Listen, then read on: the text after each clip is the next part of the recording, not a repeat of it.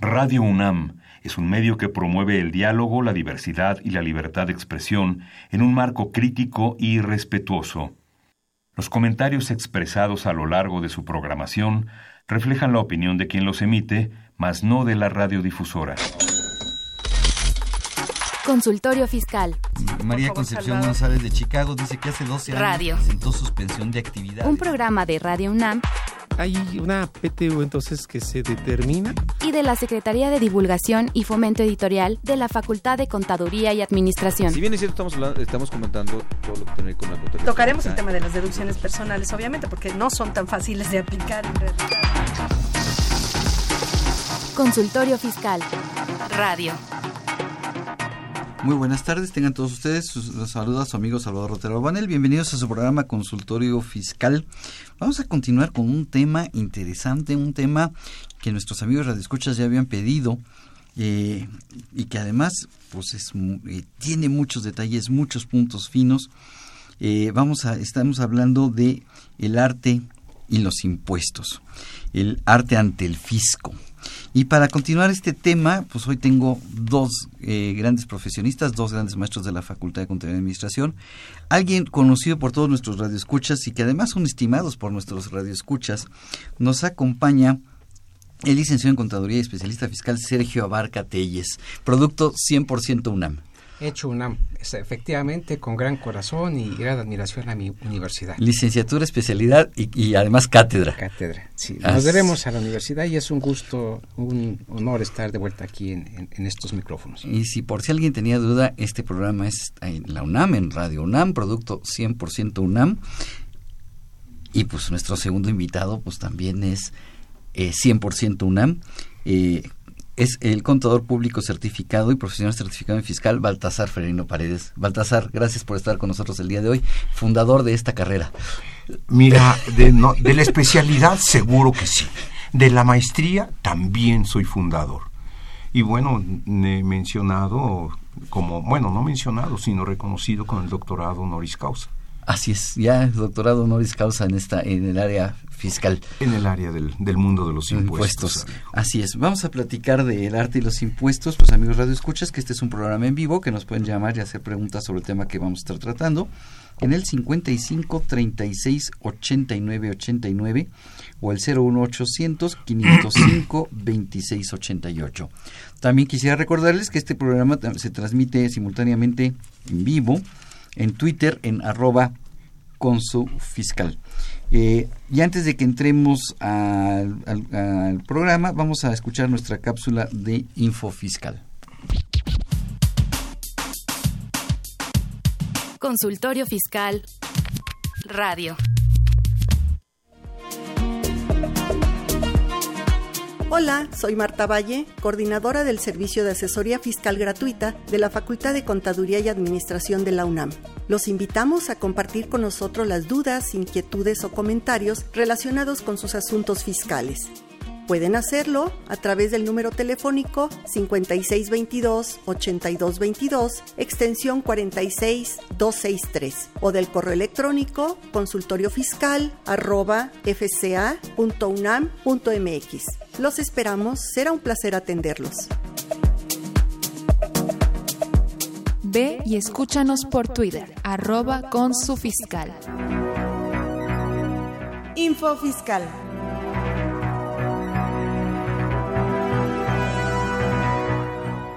19 de septiembre.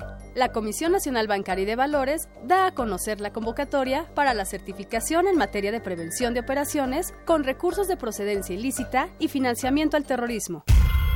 La Secretaría de Hacienda y Crédito Público informa del acuerdo por el que se reforman los lineamientos para el otorgamiento de permisos, asignaciones y autorizaciones en materia de zonas económicas especiales.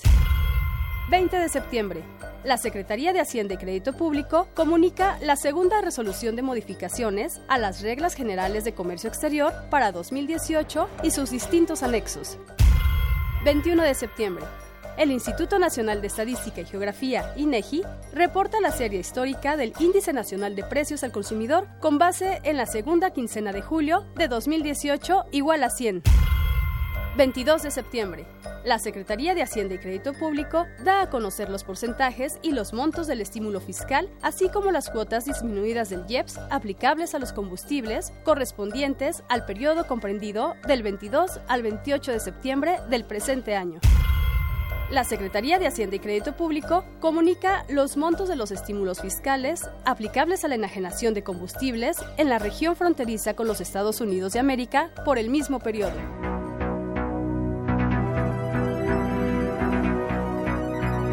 Info Fiscal.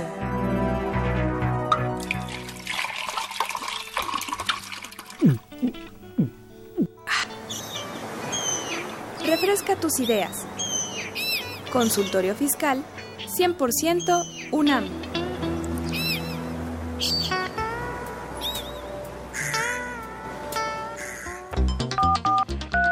Llámanos, nos interesa tu opinión. Teléfonos en cabina 5536 8989. Lada 01800 5052 688.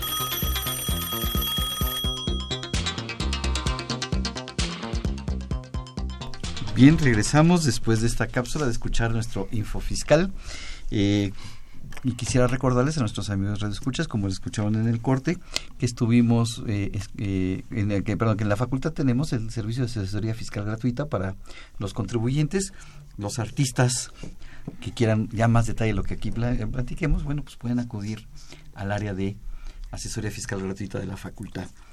Bien, Baltasar, yo quiero hacerte una pregunta. Empecé hace ocho días con este tema, eh, pero ¿y qué es el arte? Mira, el arte tiene una connotación y podríamos pensar hasta que un concepto, pero es el método y conjunto de reglas para hacer bien una cosa, conjunto de reglas de una profesión.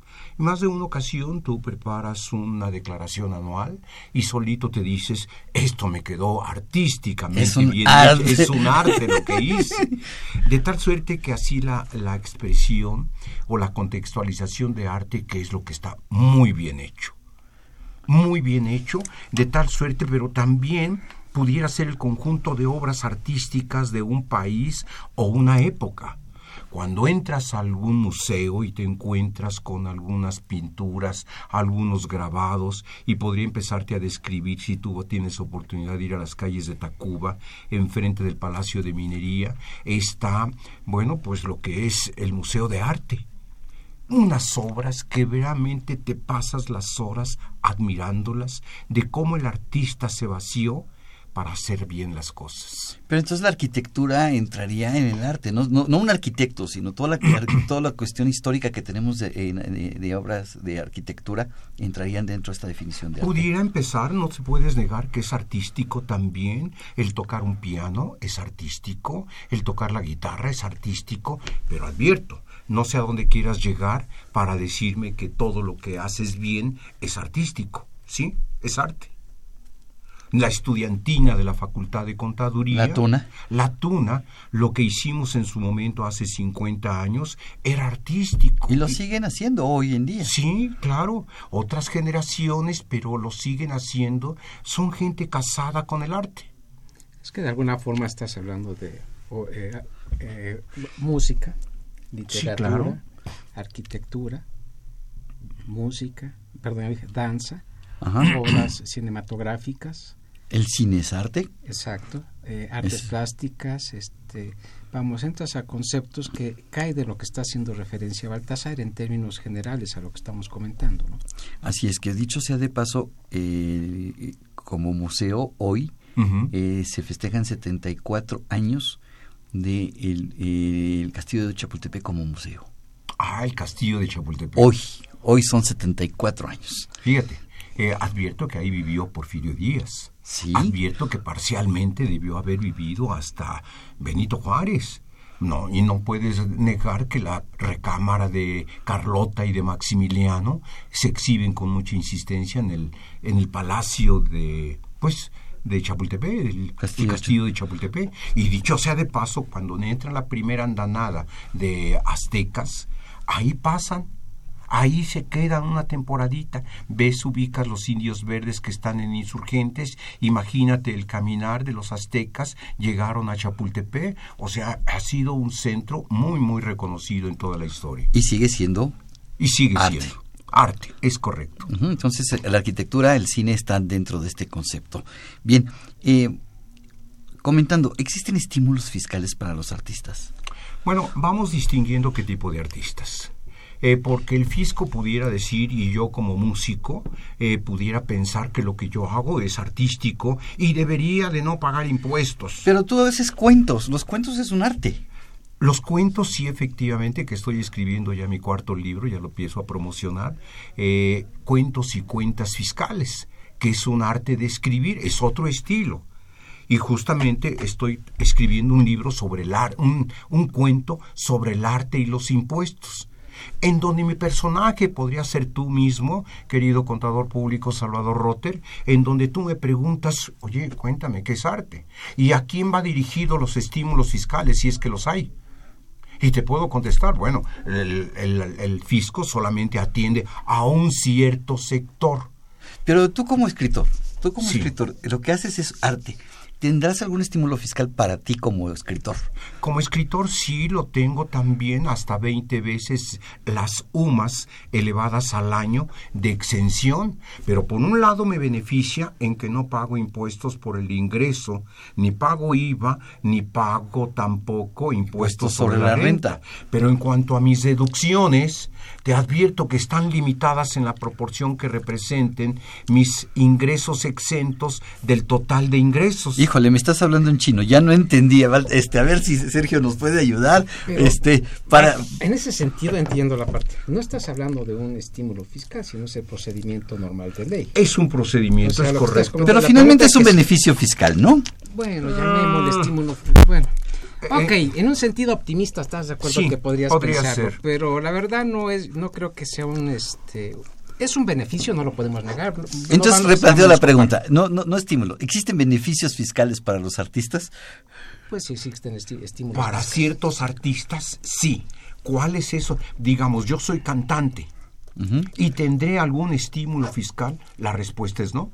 Punto. Yo tendré que pagar eh, mis impuestos, vengo a cantar al, al Auditorio Nacional o estoy cantando en algún bar y déjame decirte que como cualquier mortal, pago mi impuesto sobre la renta. Entonces los cantantes de moda, que es un arte lo que hacen, ellos no tienen ningún beneficio fiscal. Eh, vamos ahí, nos vamos a discutir y vamos a pelear si es arte lo que Cantan. cantan ellos. No, Algunos no. sí. Bueno, habrá algunos, Algunos. que sí, pero hay otros que es una mentada de madre, no. Por Pero algunas composiciones, el compositor es otra cosa.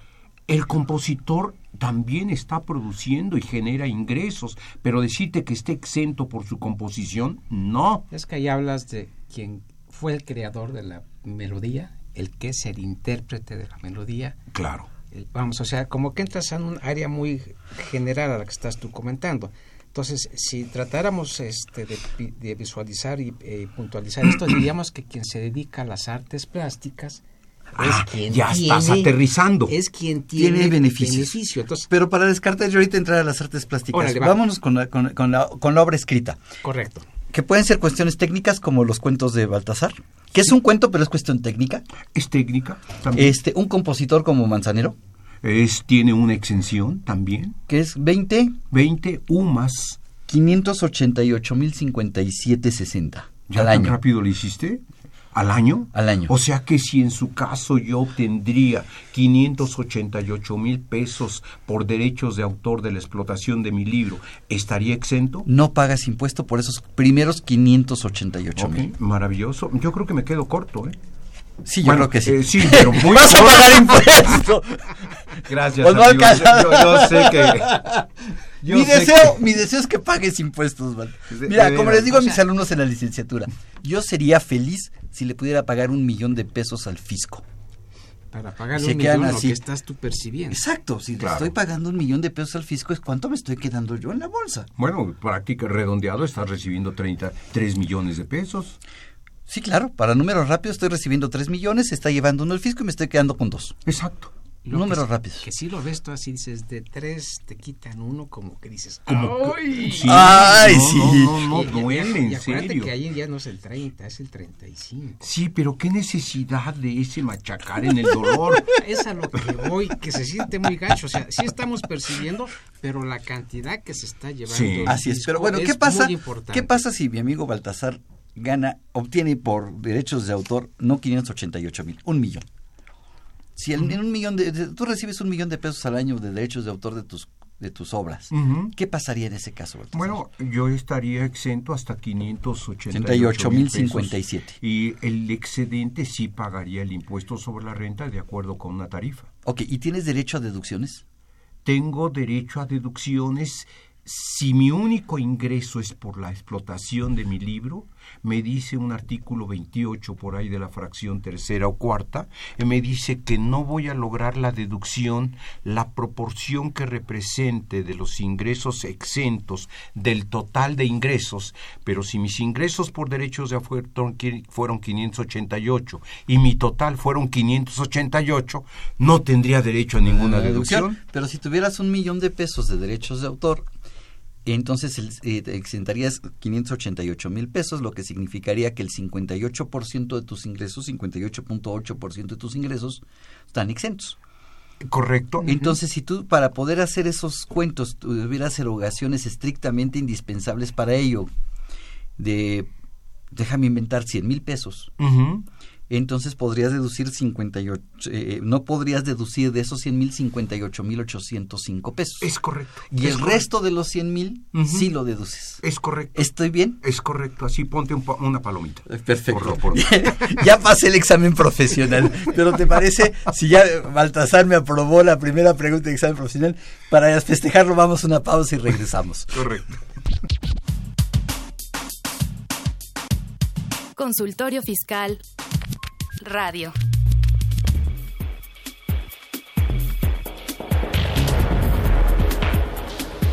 En esta edición, la 698 Consultorio Fiscal, como siempre, aborda interesantes artículos de corte jurídico, laboral, contable, financiero y fiscal. Pedro Gaitán Ángeles expone los motivos de la reforma integral en materia del combate al robo de hidrocarburos. Marta Josefina Gómez Gutiérrez escribe las repercusiones de la UMA como referente del salario mínimo en la Ley Federal para la Prevención e Identificación de Operaciones con recursos de procedencia ilícita. Claudia Mendoza Mendoza y Alberto Monroy Salinas analizan la cancelación de CFDI y la repercusión en el registro contable. Walter Carlos López Morales detalla la tesis de la Suprema Corte de Justicia de la Nación, subcontratación laboral, no viola el principio de legalidad y seguridad jurídica.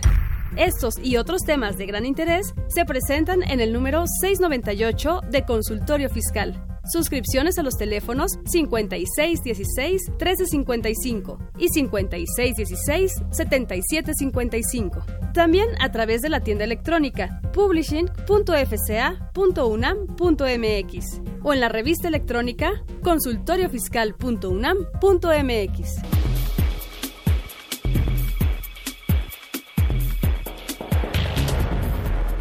Ve y escúchanos por Twitter, arroba con su fiscal. En 1957, David Alfaro Siqueiros llegó a las oficinas de Hugo B. Bargain.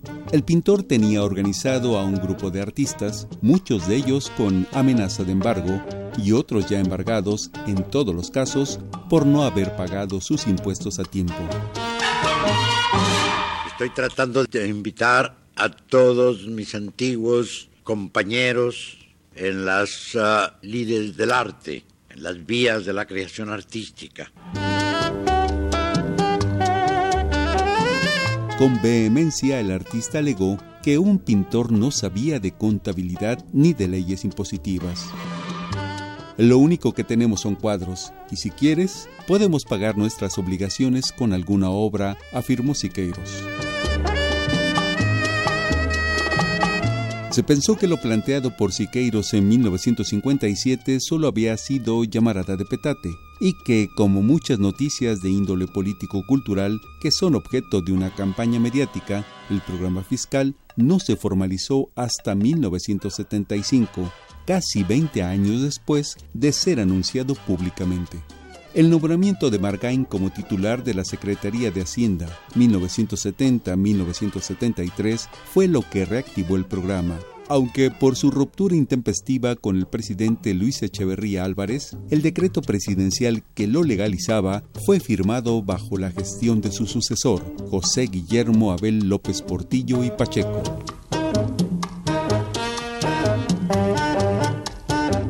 Fuente, Instituto de Investigaciones Estéticas, UNAM.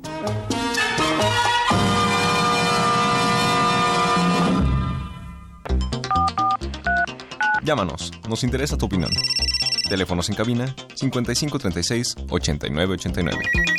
Lada 01800 5052 688.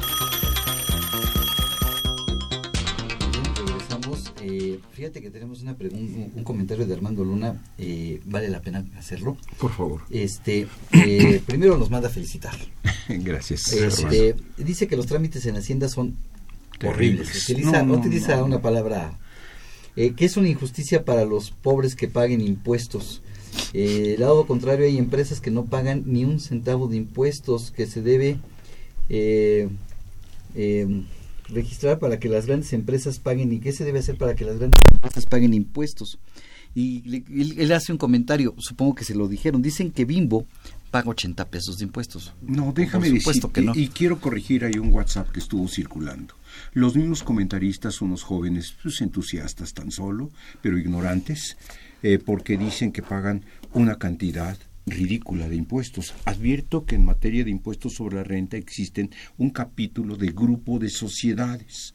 Y este grupo de sociedades deciden invertir en proyectos donde ganan, pero también en otros pierden. Y tienen oportunidad de netear pérdidas y ganancias del grupo de sociedades. Uno. Dos. El impuesto no se paga sobre ingresos, se paga sobre utilidades. Para todos. Para todos, para todos. Llama a la empresa de la trapalería de la esquina o Bimbo, como el o la, o la señora que vende quesadillas en la calle. Ella sí no paga porque no, está, en el regulada. ¿O no está regulada? No está regulada. Y si está en la economía formal, pagará en el RIF, pero bueno. Así es. Pero no, no, ahí hay que entender. Ojalá y tuviéramos 100 bimbos más. Sí, claro, porque sí paga impuestos y lo, lo puede diferir tres años nada más. Así es. Tres años. Y después lo va a tener que pagar a fuerza. Lo que dicen en los Facebook y lo que dicen son mentiras. Son mentiras. Es, es, fake news. Así es. Es una fake news. Pero bueno, regresando, ya vimos a los, a los escritores, a los compositores. Vámonos con los que sí tienen más ventajas que esos 588 mil pesos. Mira, aquí pudiera ser que una persona, y hay que distinguir quién es primero, y los que van a poder estar son los pintores, no los pintores de brocha gorda. Ah, no, ya me estaba emocionando. No, no, no, porque ya te querías apuntar. Sí, claro. No, los pintores, los artistas, esos que miden la perspectiva, esos que pueden combinar los colores, esos que tienen una idea ya sea abstracta, artística, de mirar. Ha habido muchas corrientes durante todo el desarrollo de la pintura que son maestros. Ahora sí, el arte. No solamente ellos, también los escultores. Bueno, tienes a un Miguel Ángel cuando te vas a Italia, cuando te vas aquí mismo a México, a los museos, hay unas esculturas que dices no tengo idea cómo fue que las armaron. También son aplicables a los que hacen grabados. ¿Los grafitis? no, no, no, no, no, no, por favor, Salvador. Los que y los que graban televisión. Mira, no, no, no, no, no, no, aclaremos. Los grabados, los que hacen de alguna forma en una en una parte, primero hacen la creación artística que puede ser una moneda, que bien puede ser también un desarrollo, una pequeña escultura, hacen el vaciado en yeso, ya no sé cómo lo hacen ahora, y luego empiezan a reproducirlo. También a los fotógrafos Wow. También a los fotógrafos, esto fue desde el año 1994. O sea, esto no es nuevo. No, no, no. Advierto que esto viene incorporado y fue publicado un decreto el 31 de octubre de 1994 para aquellos amigos que quieren meterse más a este problema, al tema de los artistas, hay un decreto, porque te advierto, mi querido Salvador, de que no existe en ley en reglamento una disposición que les marque este estímulo a los Mm, artistas. No, lo Pero hay. fíjate que ese decreto del 94 tiene, es, es un decreto que reemplaza a otro, ¿no? Bueno, reemplaza a otro del 9 de marzo de 1984. Efectivamente. Efectivamente. Parece que fue ayer. Y reemplaza a otro del 6 de marzo de 1975. Exacto. O sea, que no, esto no es nuevo. El punto es que son tan pocos los que pueden beneficiarse. Yo te puedo decir que con cifras al 13 de agosto del año 2018, tan solo 1.200 contribuyentes se han beneficiado. 1.200 contribuyentes. Y se han entregado 1.600 obras. ¡Wow! Y estas se reparten entre los diferentes museos, entre los diferentes estados, los que forman parte de la ley de coordinación fiscal. Ok, ¿y dentro de eso estaría la UNAM, por ejemplo? Bueno, la UNAM, yo creo que todos los que somos universitarios lo tenemos más claro, porque déjame decirte que nosotros tenemos muy claro que nos han donado a la UNAM algunas, algunas alternativas. ¿Y cuáles son esas alternativas? Yo te digo, mi querido amigo, eh, que Leonardo Nierman pues, es un reconocido escultor. Sí, claro. No, no, no, no. Mis respetos para el señor. Y para los que somos universitarios tenemos que ir al auditorio. Ayúdenme. eh, ¿dó- ¿Dónde está? Mira, no hay duda que está en la facultad de En la Facultad de Contaduría sí y Administración. la Híjole, de veras, No, yo no, sé que son mis amigos. No, no, digo, pero no, ¿dónde no. está físicamente? Pues en la facultad. Sí, pero ¿dónde? Enfrente Ah. del auditorio Carlos Pérez del Toro, ¿no? Eso era lo que quería saber. No me regañes, no me bullies, por favor. Bueno, caray. Ok, entendido. No, pero efectivamente sí la tenemos ahí y es una, una flama, se llama flama de la amistad, es de acero inoxidable. Wow. Entonces, esa parte es- sí la tenemos en la facultad y si tú lo ves, eh, es- vamos, tú hablaba- hablamos hace un momento y me decías, a ver, descríbela, como diciendo, a ver qué tanto puede ver este. A, ver, ver, qué tan bueno ver. eres en el, en el bueno, arte, ya eh, que estamos hablando de arte. Eso no es, eso no es arte, es tratar, es poder, es, es poder reproducir lo que tú ves, que mira que tiene, de- tiene su chiste, ¿no? Es un arte, deberías de tener un beneficio fiscal. Mira, yo creo que la figura, eh, digo, salvo es la percepción que tengo y aquí cuando hablamos de arte cada quien va a tener su interpretación o la forma de describirla, efectivamente es una abstracción de lo que sería una flama. Eh, tiene este, la forma que, se- que se está, eh, forma general que tú tienes, la estarías viendo, y, y de alguna manera lo que está haciendo esta flama es eh, yo, yo la estaría observando como si estuviera una flama encendida. ¿En un pebetero? En un- llama, no, yo creo que no pebetero, pero o ponle. Y tiene, tiene y en, en- en el intermedio, en las líneas que está generando la, la figura, la escultura, tiene unas, fi- unas, unas, línea- unas figuras curvas y una especie de alas. Entonces, eh, es lo que ahí está haciendo referencia es que eh, esa flama con lo que es la amistad y la forma que lo está este, desarrollando es como creo que, que- podría yo explicar en este caso eh, eh, la, la- la- la abstracción a la que estamos comentando.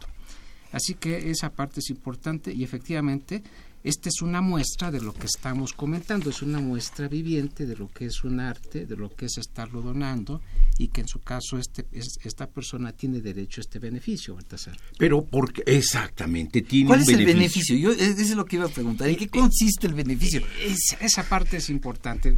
Que en lugar de que pagues, Balta, ahorita, eh, a ver, si- si- eh, que en lugar de que pagues el impuesto sobre la renta con lana, o sea, que saques de tu bolsillo Así el es. Digas, oye, de lo que yo estoy creando, yo voy a pagar exactamente con obra de la que yo hago y la que Con yo una creador. escultura, una pintura, un grabado. Con eso yo estoy pagando lo que sería el impuesto sobre la renta. A ver, pero entonces una pregunta. Eh, yo sé que me van a linchar por la pregunta, pero bueno, el maestro Armando Manzanero que compone, que la verdad es que me encanta sus composiciones. Muy bonitas, muy bonitas. Este, ¿podría pagar con una composición al SAT este, sus impuestos en lugar de pagarlo en efectivo? ¿O no le aplica? En este aspecto no le aplica. Este decreto, A él este decreto no le aplica. No le aplica. A él le aplica el artículo 93, no me creas mucho por ahí de la fracción 22 o 23 de la ley del impuesto sobre la renta, en donde te habla de los derechos de autor. Las 20, las 20 veces. Las 20 los UMAS 588 elevados mil al pesos. año. Ajá. Pero todo lo demás que hace de sus presentaciones es un sujeto más como cualquier mortal, un contribuyente. Y mira que como derecho de autor percibir un mexicano, una persona que se dedica al arte 500 mil pesos, digo, no es sencillo en términos generales. Habrá quien lo sobrepase, no tengo la menor duda, pero también tendrías que ver en, en términos generales quién tiene esa posibilidad, ¿no? Claro. Digo, ojalá todos tuvieran ese, Pero bueno, ese problema. regresando entonces a quien sí le aplica, obras de arte, arte ar- artes plásticas, ¿no? Lo que Así es. pintura, escultura, grabados, Grabados. fotografía. fotografía también y también de alguna forma le va a beneficiar a una parte de la artesanía. Ah, qué interesante. No, no, no, déjame decirte que esto fue a partir del 18 de julio del año 2017. Los artesanos, personas físicas, también pueden pagar el IVA eh, por este concepto. Todos son comentarios, advierto, eh, que hizo el subprocurador de Asesoría y Defensa del Contribuyente de la PRODECON, el licenciado Luis Alberto Plasencia. Y ahora que San Gogle te dice toda la, eh, la referencia, bueno, yo me metí porque me dijiste que este tema íbamos a platicar. Órale, vamos a hacerlo. No aplica diseños industriales. Ah, ok, pero si me voy, por ejemplo, a Michoacán, a las, a las charolas que les llaman peribanas, a las charolas de maque, que son una belleza, y me dedico a hacer este tipo de productos, ¿puedo pagar mis impuestos bajo este esquema? No, si te dedicas a la comercialización, la respuesta es no. Mm. No. Tiene que ser verdaderamente reunir una serie de características, Eso es las artesanías, en donde te dice, entre otras cosas, que tienen que ser, estén elaborados y sea su mayor parte de origen natural, originario de la región, este, y te van a analizar. Es decir, ¿qué tanto le estás poniendo de eh, este producto que para resanar, ¿cómo se llama? Este Resanador de madera por... resanador de madera, no sé cómo se diga. Pero para el caso, aquí va a haber un comité que te va a analizar todo ese tipo de cosas, no creas que son enchiladas. Y, y en particular, Baltasar, a lo que haces tu referencia, resolución miscelánea, porque hablar de artesanía es un concepto general. Cualquier, muchos conceptos podrían caer dentro de lo que es como artesanía. Para efecto de lo que estamos haciendo referencia, hay una precisión, un concepto que se debe de considerar. Y como referencia, si me permite más, Baltasar, es el punto 11.18 de la resolución miscelánea, donde te establece lo que no se considera artesanía para efectos de lo que sería el decreto, a lo que está comentando Baltasar. Así es, entonces tendría que remitirme específicamente a la resolución miscelánea, a ver de todas las artesanías, ¿cuáles quedan No excluidas? se consideran artesanales las obras que reúnan los siguientes requisitos. La primera, eh, pertenezcan, en su, pertenezcan en su en elaboración o uso a cierta tradición o ide- e identidad cultural cuyo valor nacional o regional, con valor, perdón, nacional o regional. Dos, el material preponderante para su el material preponderante para su elaboración sea de origen natural y originario de la región que Eso es lo que sí se considera. Lo que no se No, considera. Lo que se- no lo se que no se considera. considera. O sea, aquí, es un concepto que te da por este en contra. No juegas No juega y si no caes en esa parte, le- le- lo que Así es. estás, es- está, Ok. está jugando. Vamos a, tenemos una llamada con el maestro José Silvestre, vamos a escuchar, vamos a hablar con él. Este, maestro, ¿me escucha? Perfectamente, buenas tardes. Buenas tardes, maestro. Eh, eh, nos habla para el Congreso, el, el décimo, el vigésimo tercer Congreso Internacional de Contaduría, Administración e Informática. Así es, así es. Díganos, maestro, de cuándo va a ser este Congreso y a quién va dirigido. Bueno, es un gusto invitarlos a nuestro vigésimo tercer Congreso Internacional de Investigación en Contaduría, Administración e Informática que se celebra aquí en la en Ciudad de México, en la universidad, en Ciudad Universitaria, en la Facultad de Contaduría y Administración, eh, los días 3, 4 y 5 de octubre y está dirigido a todos los académicos de país y del extranjero que estén interesados en estos temas que de nuestras disciplinas, contaduría, administración e informática. Y bueno, pues los invitamos a que estén aquí presentes. Tendremos conferencias magistrales, conferencias especiales, paneles y por supuesto la presentación de las ponencias que fueron aceptadas al Congreso. ¿Estos eventos van a ser de, de, de, de, qué horas a qué horas, maestro? Es intensivo, tenemos tres días o dos días y medios, miérc- miércoles en la mañana y en la tarde, jueves cuatro en la mañana y en la tarde, y el 5 de octubre, que es el día de cierre, terminamos a la hora de la comida. ¿Los participantes tienen que pagar algo para esto?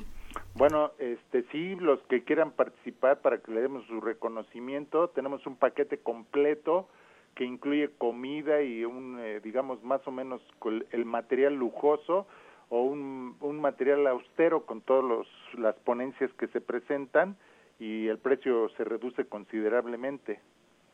Ok, ¿Dónde, eh, ¿dónde tienen que acudir para inscribirse, maestro? Aquí en la facultad con nosotros o eh, ir directamente a las cajas de la facultad o también pueden este, hacerlo vía tarjeta de crédito, depósito bancario.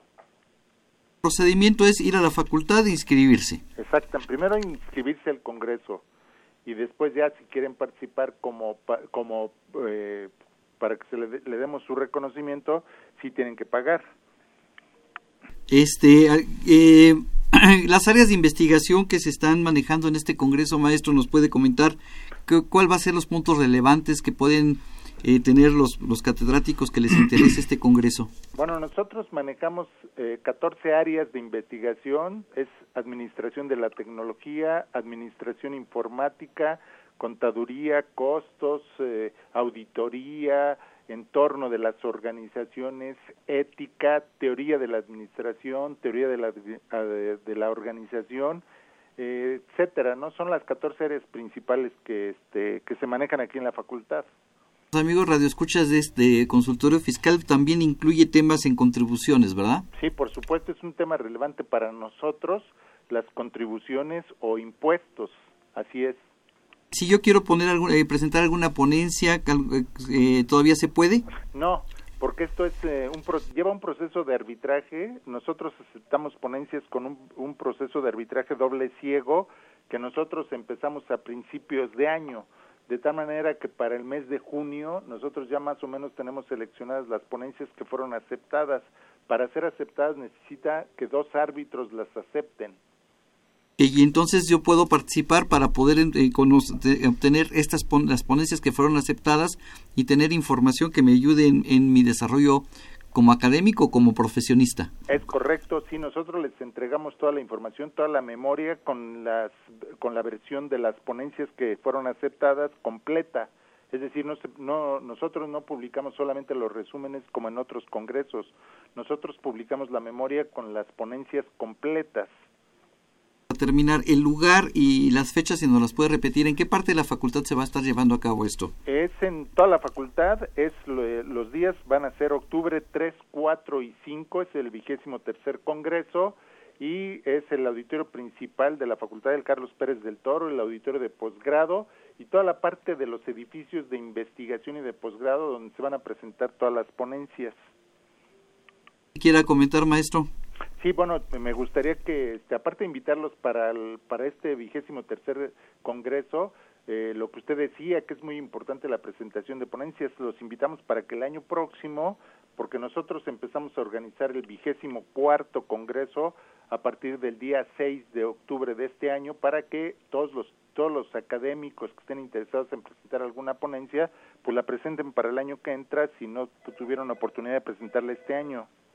Eso para presentarlas para el vigésimo cuarto empezaría el 6 de octubre y se cerraría. Se cerraría hasta junio, el proceso Hasta junio del año que entra. Así es. Ok, maestro, pues muchísimas gracias. Eh, a sus órdenes, que tengan muy buen día y saludos a todos los radioescuchas de Consultorio Fiscal. Gracias. Hasta luego. Hasta luego. Bien, ahí lo tienen, el Congreso, eh, vigésimo tercer Congreso Internacional de Contaduría y Administración Informática, interesante. Muy interesante, sobre todo el futuro del contador. El futuro del contador. El futuro del contador que sin duda está dado en el mundo de la informática. Claro. Y si no, no nos eh, ponemos al tiro en ese tema, perdemos nuestro lugar. Digo, nada más ahí, yo creo que ahí falta es no únicamente el contador, yo creo que cualquier profesión habla del abogado, o sea, estamos en una época de cambio y nosotros no somos la excepción, la estamos viviendo diariamente en el quehacer que estamos realizando. Sí, pero coincido contigo. Bien. Vamos a una pausa y continuamos con esto, ¿no? Sí. Gracias. Consultorio Fiscal Radio. Hola, ¿cómo están? El que les habla José Silvestre Méndez Morales, jefe de la División de Investigación de la Facultad de Contaduría y Administración de la Universidad Nacional Autónoma de México y presidente del 23 Congreso Internacional de Investigación en Contaduría, Administración e Informática. Los queremos invitar a que participen en este congreso que se celebrará los días 3, 4 y 5 de octubre del presente año, donde tendremos conferencias magistrales, paneles, mesas redondas, la presentación de un libro y por supuesto la presentación de las 126 ponencias que fueron aceptadas para participar en, en el Congreso. Los esperamos. Bienvenidos.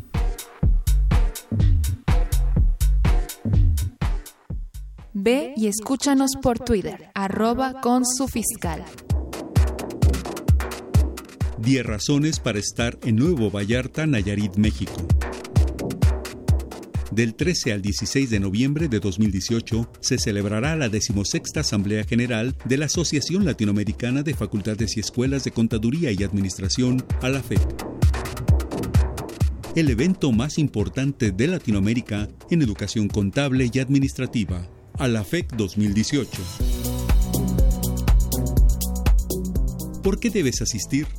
Te vincularás con 190 universidades afiliadas, escucharás conferencias magistrales de alto nivel académico, podrás conocer sobre el distintivo latinoamericano de responsabilidad social universitaria, compartirás experiencias y conocimientos en 10 áreas de investigación, tendrás una audiencia internacional para presentar investigaciones doctorales, conocerá los macroproyectos más importantes de investigación para fortalecer la educación superior. Construirás colaboraciones académicas. Contribuirás al emprendimiento social en tu centro educativo. Fomentarás la movilidad de tus estudiantes y profesores. Lo fundamental, reflexionarás a partir del tema central, las TICs en la formación de profesores y estudiantes, diálogo generacional en la educación superior. Invita la Universidad Autónoma de Nayarit. Mayores informes, Unidad Académica de Contaduría y Administración, Universidad Autónoma de Nayarit, 311-211-8818 o a los correos ideamin.oan.edu.mx o tateguari.lopez.oan.edu.mx.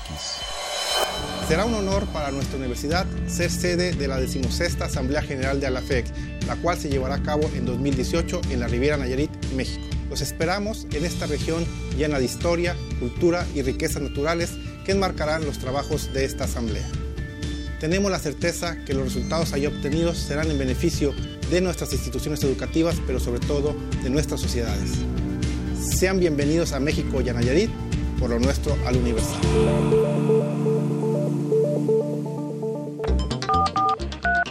Llámanos, nos interesa tu opinión.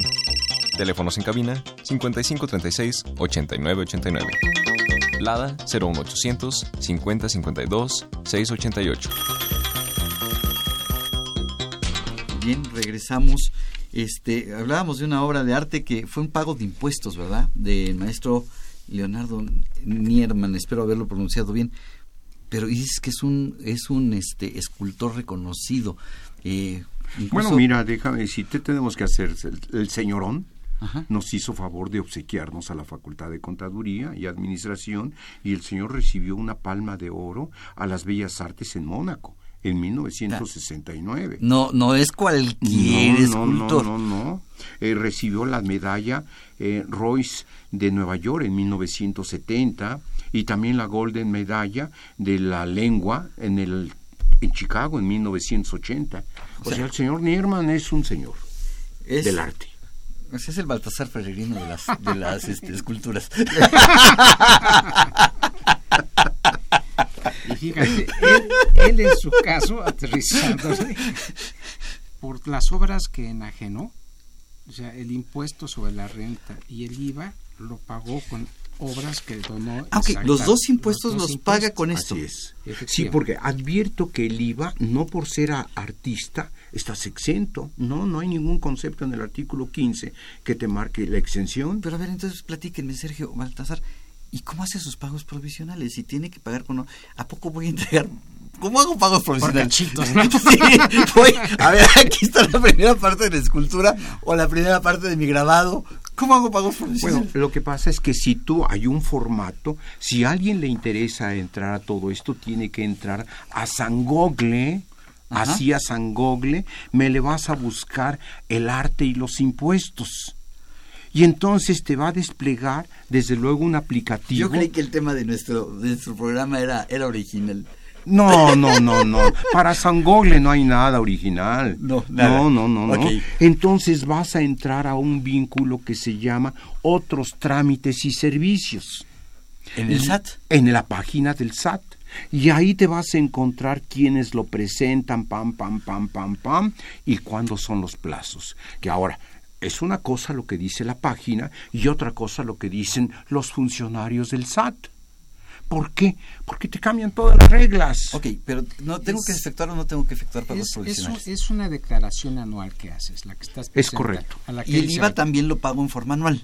queda pagado exactamente con las obras que tú estás donando. Y ahí es, si tú recuerdas, hace un momento comentamos el nivel de ingresos que tú tienes, va a ser la tasa que tú estás pagando. Entonces va a ser igual en esta forma. Entre más obras hayas tú enajenado, ¿sí? vas a pagar, vas a tener que donar una mayor cantidad de obras tuyas. Entonces, por ejemplo, si tú enajenaste hasta cinco, tendrías que dar una obra. ¿De una a cinco? Una obra Una obra. que Una Eso, obra. sí, Con eso pagas el impuesto sobre la renta Y el IVA. IVA. Te vas de 6 a 8, 2. De 9 a 11, 3. De 12 a 15, 4.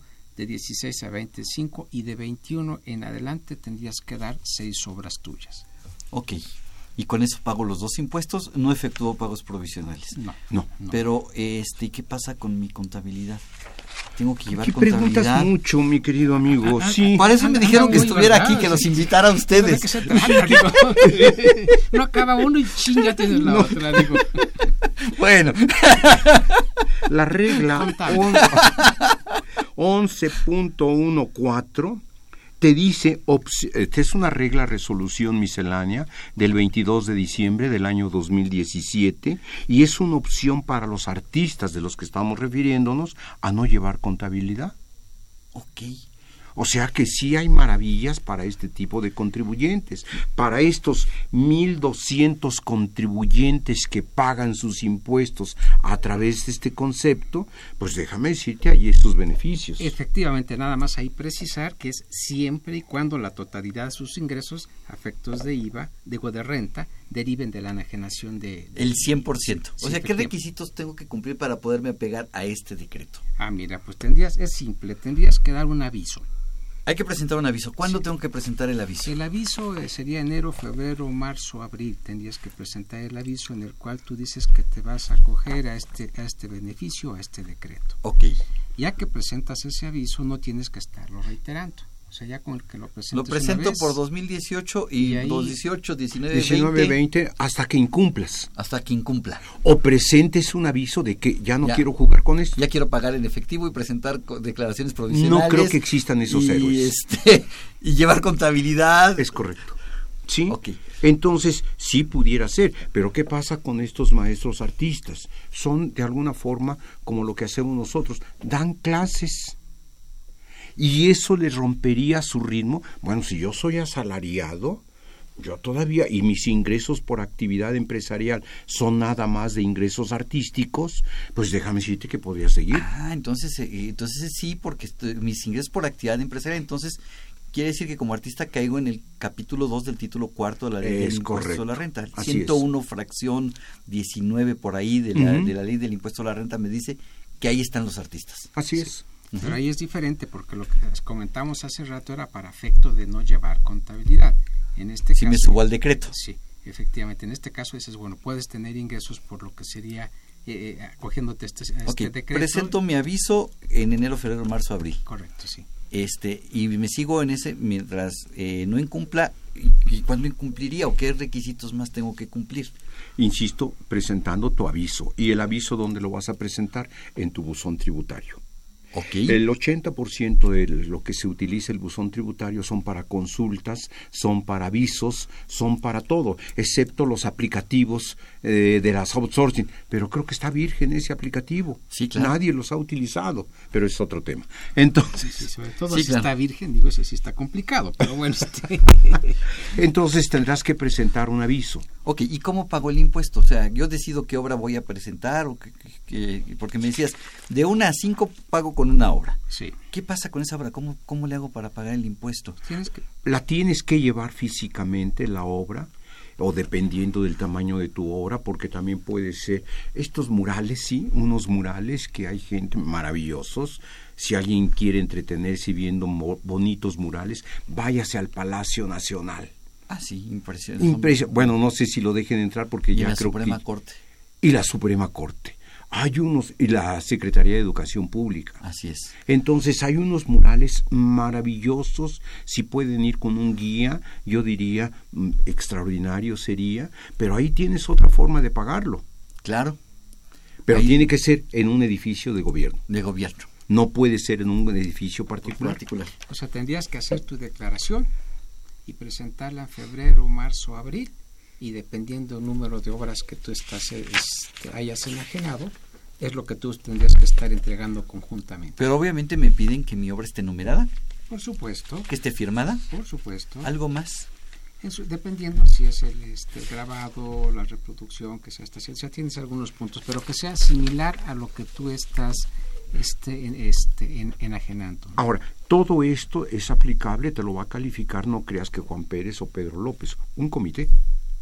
Un comité integrado, desde luego, por la Secretaría de Hacienda y Crédito Público, integrado por la comisión o el, co- el equipo de arte, ¿Con la culta? con la Con culta Aculta. pudiera ser, entonces ahí lo tienes. Pero hay todavía un adicional que pudiéramos voltear a ver que son las artes plásticas y antigüedades. Ay, ajá. Hay Las gente- antigüedades entran en esto. Eso ¿No son cosas viejas? Mira, Sí, sí, Mira, es diferente pero- perspectiva. ¿Estás de acuerdo? Digo, para que seas antiguo tiene... ¿Baltasar ya es una antigüedad o no? Eso sí, mi- mira. No, yo- no, no, no me busques, eh, yo te llamo, de veras, este, chava. Entonces, ¿quieres decir que ya no es viejo, sino que es una Antigüedad. ¿Te das cuenta? Ya el calificativo. No, si más de una ocasión me han, me han mencionado en algunos artículos como la leyenda viviente. No Pero bueno, perdón, sigamos. Sí, sigamos. Gracias. Sigamos hablando de antigüedades. La Sí. comida queda cancelada, ¿eh? Efectivamente. No, ya, olvídenlo. Entonces, pero todo esto, si tú estás vendiendo estas artes plásticas en calidad de comerciante, fíjate que puedes, y se las vendes a una persona moral, en vez de pagar un impuesto sobre la renta el 35%, vas a pagar el 8% sobre el precio total. ¿Cómo está esto? ¿La persona moral me va a retener? Te va a retener efectivamente. Impuestos sobre la renta. Y te tiene que entregar una constancia, pero va a ser al 8%. ¿Y esa constancia sería un CFDI? ¿O esa constancia cómo funciona? Porque hoy todas las constancias desaparecieron y son CFDIs, ¿no? No, hoy sí, fueron sustituidas por CFDI.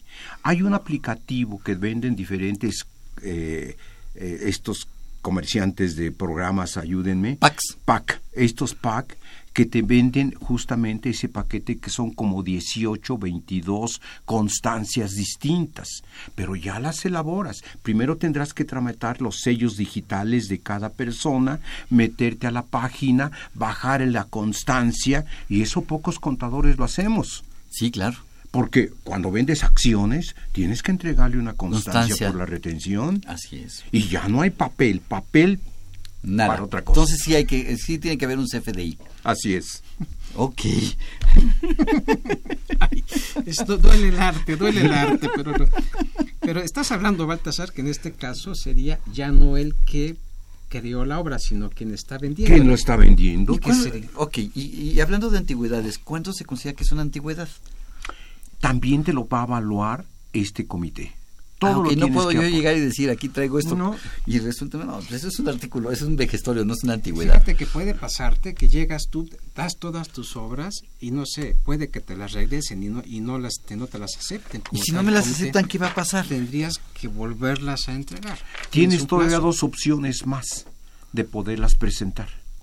Es decir, resulta que ese específicamente, esa pequeña obra o gran obra que tú presentaste, Mm, no te no, la aceptaron. Bueno, presenta otra, dependiendo el número de obras. Ahora, también ha sucedido que mi, mi cliente aquí específicamente lo presentó dos veces y dos veces fueron rechazadas sin un argumento válido. Vete a la Prodecon. Ah, ok, la Prodecon también puede ayudar a Bueno, son acciones fiscales en su caso. Y justamente puede intervenir, oye, pues ¿dónde está eh, el gusto o la equidad o el concepto de arte para que te rechacen? que la Prodecon, fíjate, te doy un dato no exacto, no exacto porque este no me lo sé, pero cuando la Prodecon nació, nació en el año 2010, más o menos, si no mal recuerdo, y en el primer año solamente se atendieron 2.000 asuntos. ¿Y ahora? Y ahora estamos hablando de 200 mil. 200 mil. Pero yo te digo otro dato. ¿Sabes quién inventó ese concepto? Nosotros. Aquí, en este programa. En este programa de En este programa fiscal. nació y, y lo tomó la doctora Ah. Bernal. Nos escuchó y hizo su proyecto y propuesta, pero nunca hizo el reconocimiento de quién fue la idea. Fue del contador Álvaro Cordón, de Sergio Abarca y tu servidor. En la UNAM. En la UNAM, hecho en UNAM. Hecho en la UNAM, así es. Y ahí sí podemos hablar de antigüedades cuando lo estábamos comentando. Tiene rato. ahí- Entonces hay que, hay, hay registrar, hay que registrar esa antigüedad.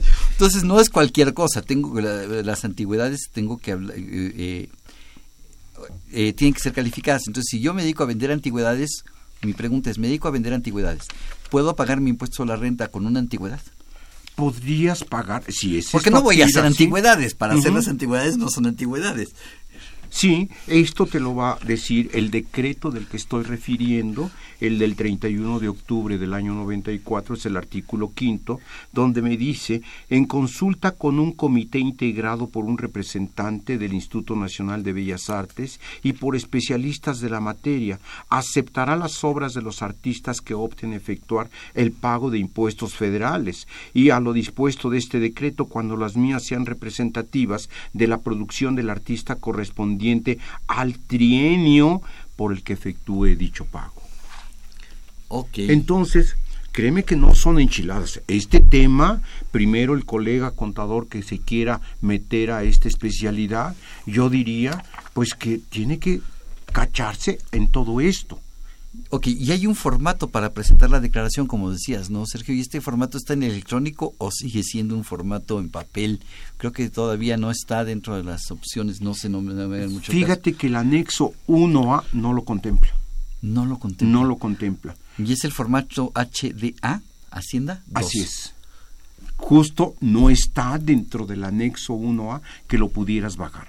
Así es, entonces, Entonces, bueno, así como los dictámenes para efectos de enajenación de acciones siguen siendo en papel. en papel, todavía este tipo de avisos siguen siendo en y esta declaración la presento anual Sí, febrero, marzo, abril. abril.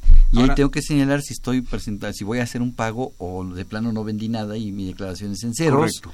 Ahora, lo que sí sería importante ahí, Salvador, es que si la presentes eh, dentro del plazo, porque si no cumples con esto, sí podría salirte de lo Así que es. el beneficio.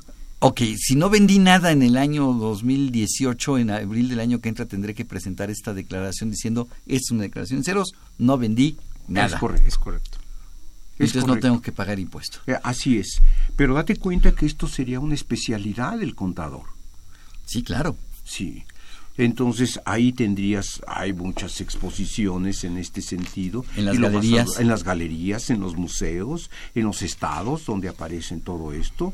Yo no me imagino a un Miguel Ángel que hizo una obra y se tardó 20 años. No. ¿Cómo hubiera pagado sus, sus sus impuestos? impuestos en aquella época.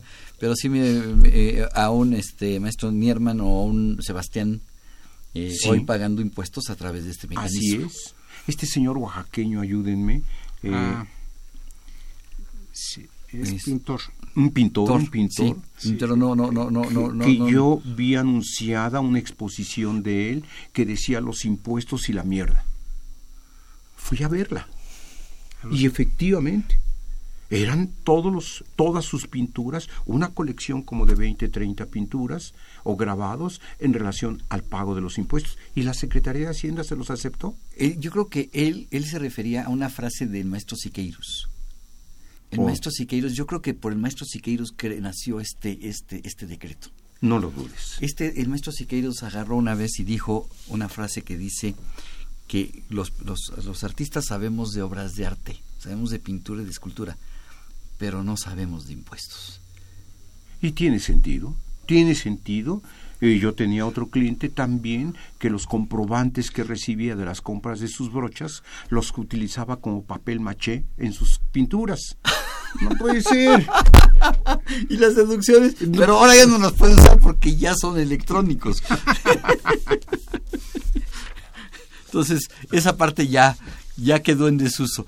Bien, este no me queda el tiempo, se nos agotó tristemente. Ah. Baltasar, muchísimas gracias por habernos acompañado el día de hoy y por tus conocimientos. Sergio, muchísimas gracias. Los invitamos a que nos sintonicen la siguiente semana con el tema Enfoque Fiscal del Control Interno. Esta fue una producción de Radio UNAM, Dirección General Benito Taibo, director de la Facultad de Contabilidad y Administración de la UNAM, maestro Tomás Humberto Rubio Pérez, secretaria de Divulgación y Fomento Editorial de la Facultad de Contabilidad y Administración, el doctor José Ricardo Méndez Cruz. En los controles Socorro Montes, en la producción por parte del Departamento de Medios Audiovisuales de la Facultad de Contabilidad y Administración de Saurogoyo Jara, Juan Flandes, Alma Villegas, Tania Linares, Miriam Jiménez, Valeria Revelo y Emanuel Zarco. Se despide de su amigo Salvador Rotter, Aubanel. Hasta la próxima y buen provecho. Consultorio Fiscal. Un programa de Radio UNAM y de la Secretaría de Divulgación y Fomento Editorial de la Facultad de Contaduría y Administración. Consultorio Fiscal Radio.